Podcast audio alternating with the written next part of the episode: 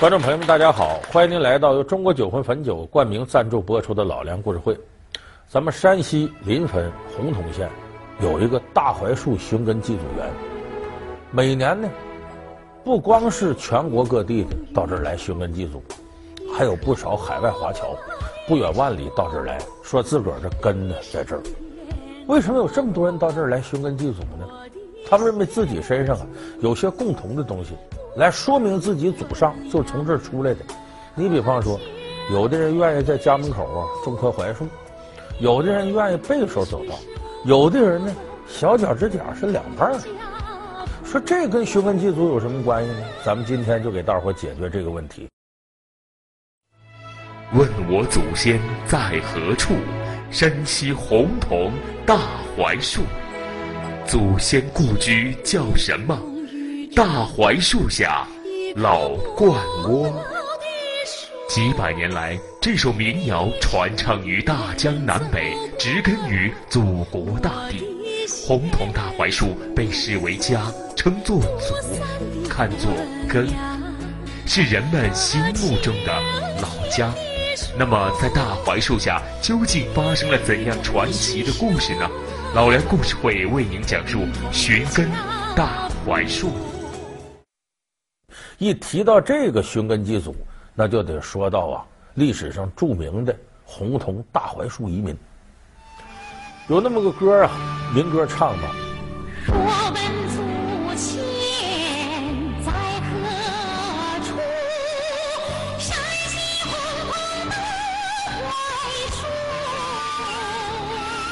说问我祖先在何处？山西洪洞大槐树，什么意思呢？这就是山西洪洞大槐树移民。这次移民发生在什么时候呢？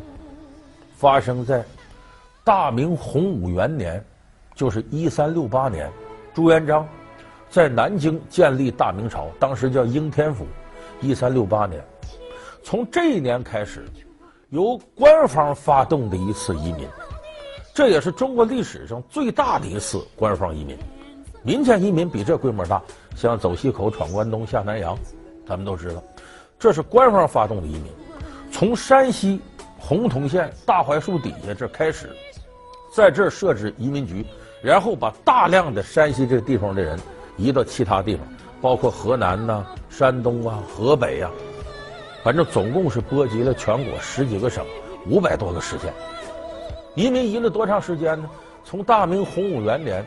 到大明永乐十五年，就是明成祖朱棣在位十五年头上，是公元一四一八年，一三六八年到一四一八年前后历时五十年，这就是历史上有名的洪洞大槐树移民。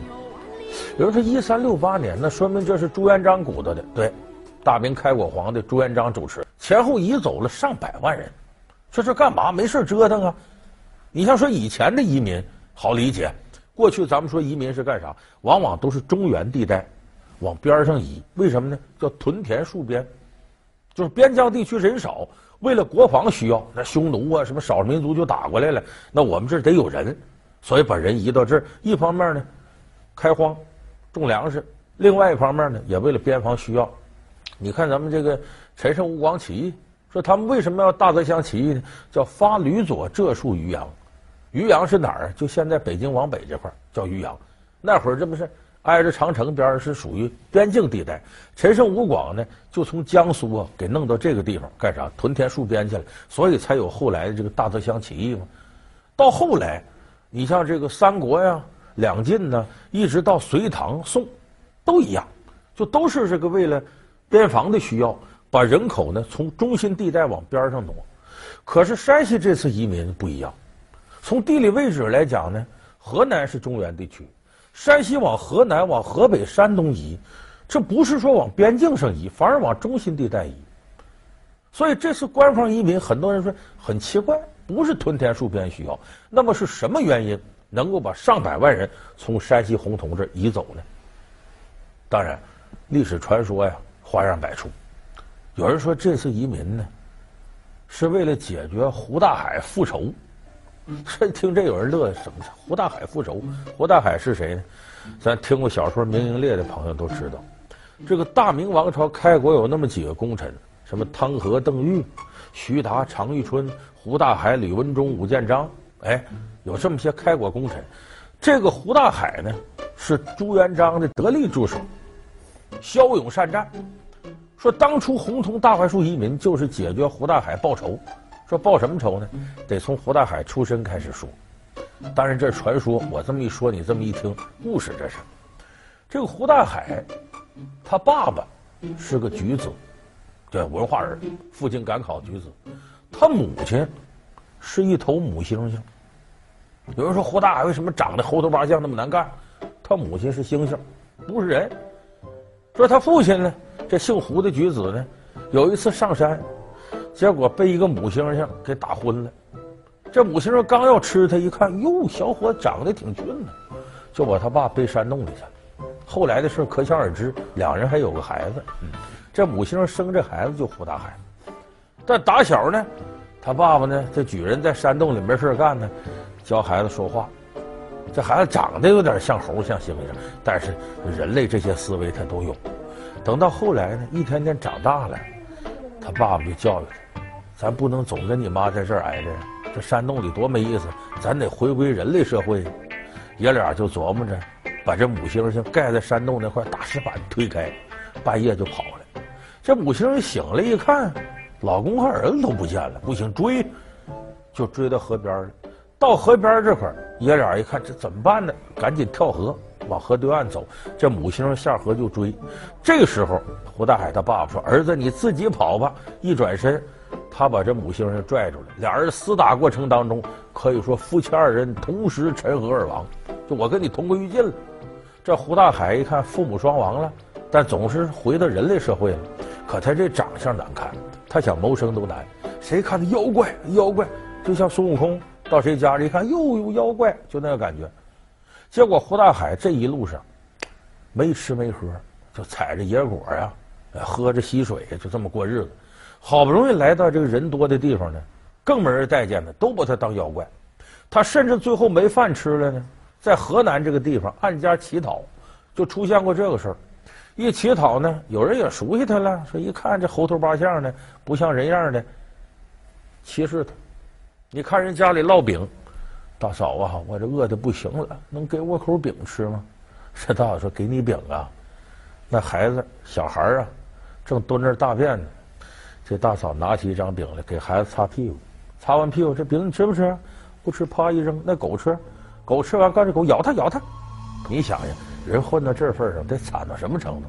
胡大海这时候心里头，哎呦，那个怨气老大了。说白了，就当时能耐小，要能耐大，小宇宙一爆发，这村子人他都得给灭了，就这么大仇。后来胡大海一天天长大了，胳膊粗力气大了，骁勇善战，投了红巾军，投了朱元璋，帮助朱元璋夺了大明天下。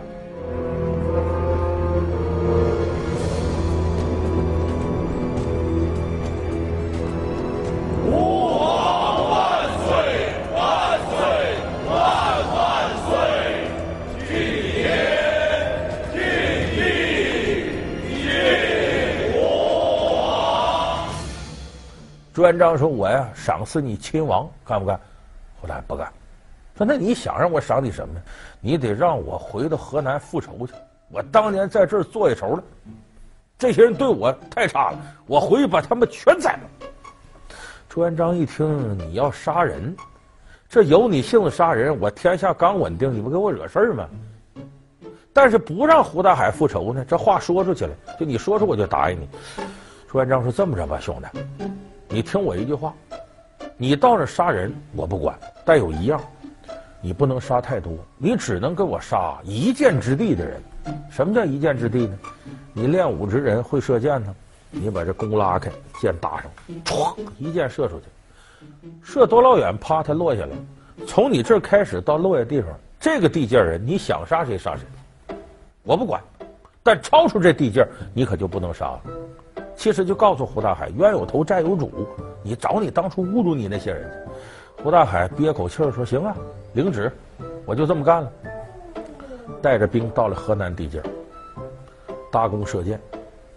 结果这一下出了件特蹊跷的事，他也寸，就找到当年呢不待见他那个村子里边，看哪家，凭着记忆找呢，哎，就站这房口吧，大弓射箭。现在把皇上交给任务完成了，他这一箭射出去，出了件特意外的事。他想让这箭呢飞得远点，他就得往高了，奔抛物线那么射，这物理学常识。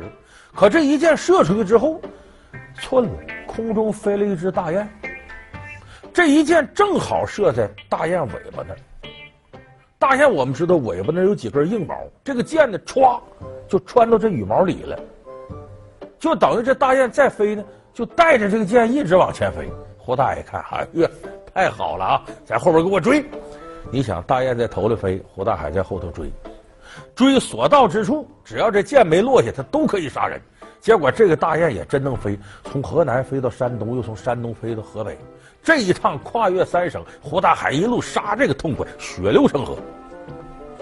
这时候有人报告给朱元璋，皇上可坏了，胡大海一箭射到雁屁股上了。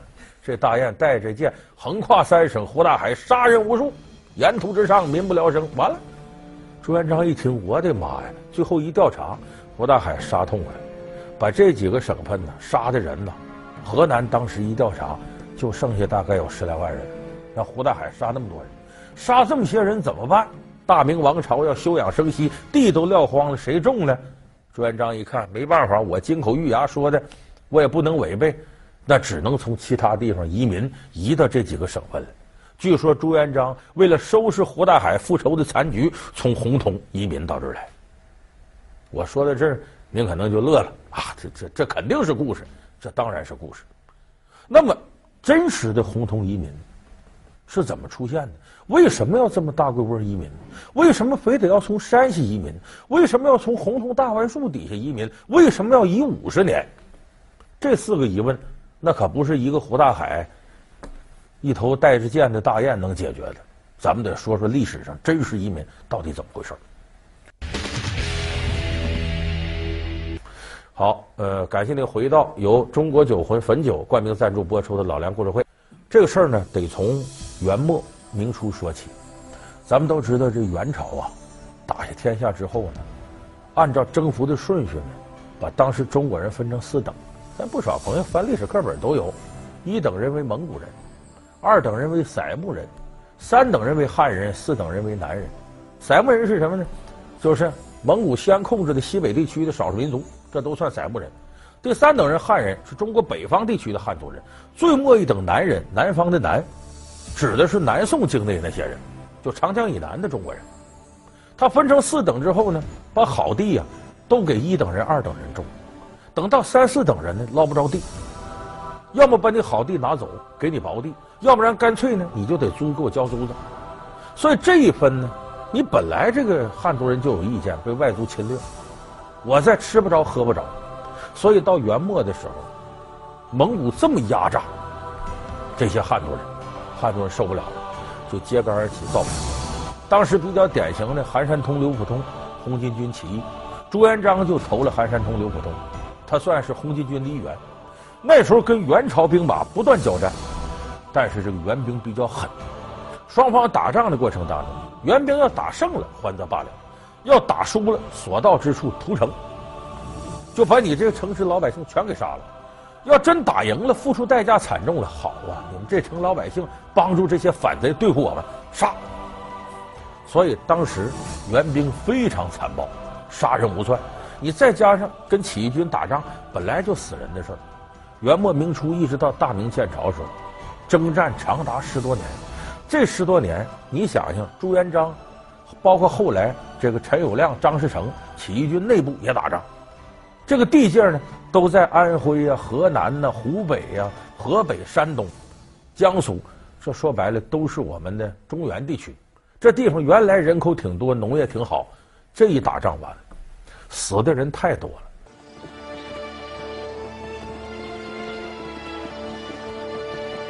请问老丈，这里是什么地方？这是河北、山东、河南三省交界的大路啊！大路，大大路上怎怎么没人呢？十几年前，这三省交界的地方最是热闹。这地方光是酒店、客栈就有几十家，热闹非凡，来往的人无数啊。这些年。过往的行人是越来越少了。这地方就是放一堆黄金，一两个月也没有人拿。人死了，没人种地，地全撂荒了。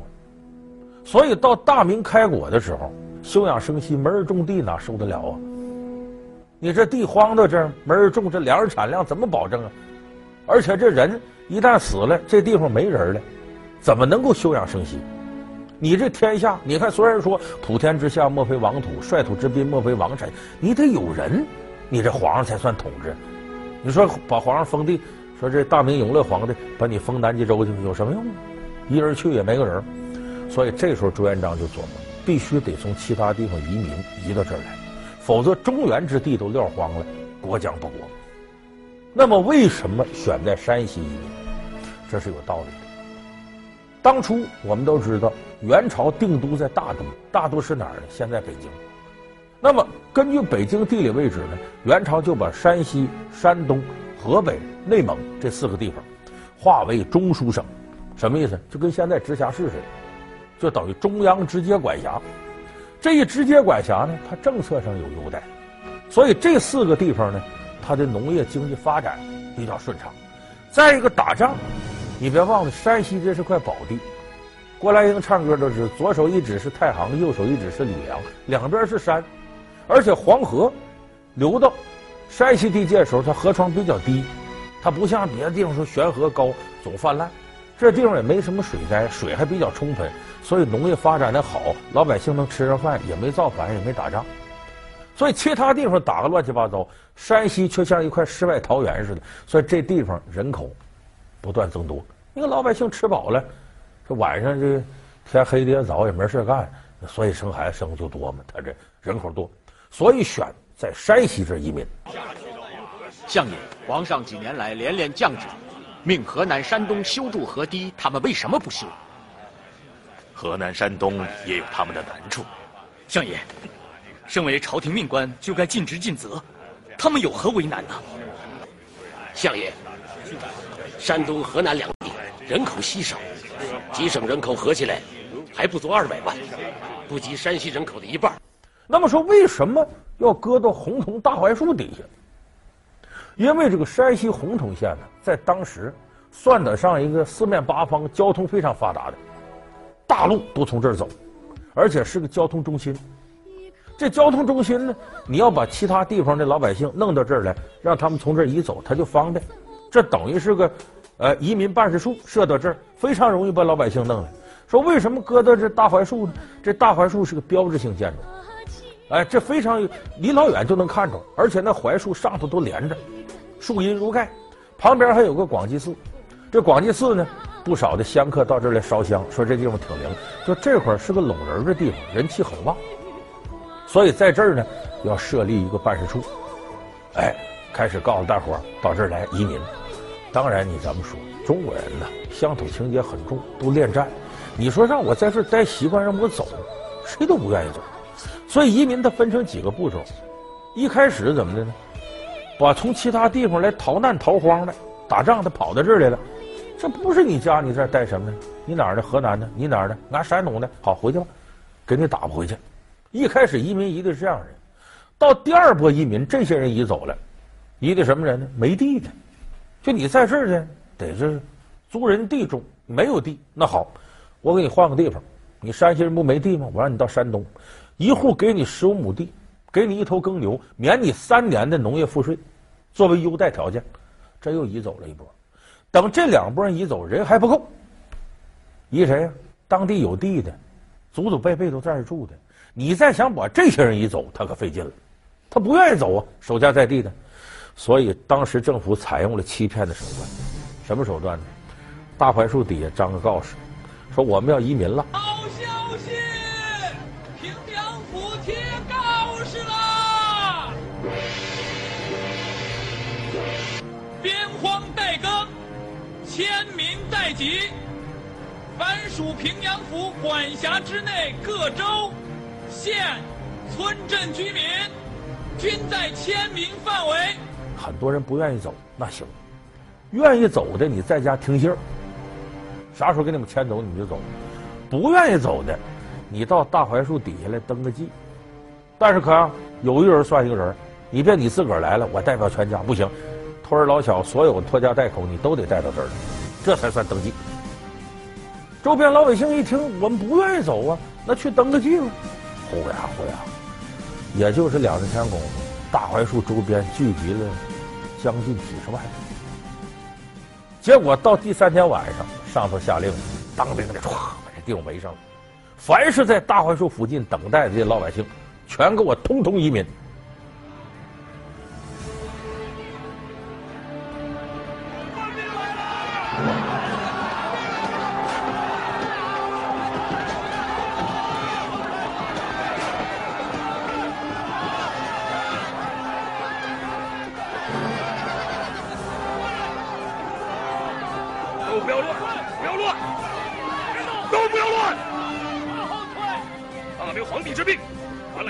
其实他怕老百姓不来，用欺骗的手段把这几十万强制性的给移走。自即日起，我老马就要落下万世骂名。公爷多虑了，你不用说宽心话，我心里清楚，我是对得起皇上，可是山西百姓却要恨我入骨。哎呀，这也是没有办法的办法呀！圣上严旨，年底前务必移民三十万，一个都不能少。我们若不用此法，就得挨家挨户强行移民。那时百姓一样会骂娘，一样会怨恨，而且费时费力。若要抓三十万，又谈何容易呀、所以这是历史上洪洞大槐树移民前前后后移走的这么三类人。有的说这移走了，开始把那个弄过去不就完了吗？几年当地休养生息不就停止？怎么移了五十年？而且朱元璋在位这些年移民，到后来能能用到永乐皇的时候都移民。他为什么跨越五十年才算告一段落？移走了大概一百多万人，遍及全中国。现在来看，十几个省，涉及五百个县市。所以这是历史上真实的洪洞大槐树移民真实状况。那么我刚才说了，这个移民呢，它是强制性的，是官方组织的。这一强制性呢，给这些移民带来很多标识。就我前面说的，背手走道啊，小指甲成两半了。说这些怎么能成为强制性移民的标识呢？今天这期节目先到这儿，咱明天给大伙儿说说这些标识是。山西洪洞大槐树移民是中国历史上规模最大、历时最久的一次有组织、有计划的民族迁移行动，涉及人数达百万之众，包含汉、蒙、回三大民族，其声势之大、范围之广，旷古绝今。在中国古移民史上留下了浓墨重彩的一笔。那么，现如今的哪些习俗文化是来自这次移民的呢？老梁故事会为您讲述大槐树移民的标记。好，感谢您收看这期由中国酒魂汾酒冠名赞助播出的老梁故事会，我们下期节目再见。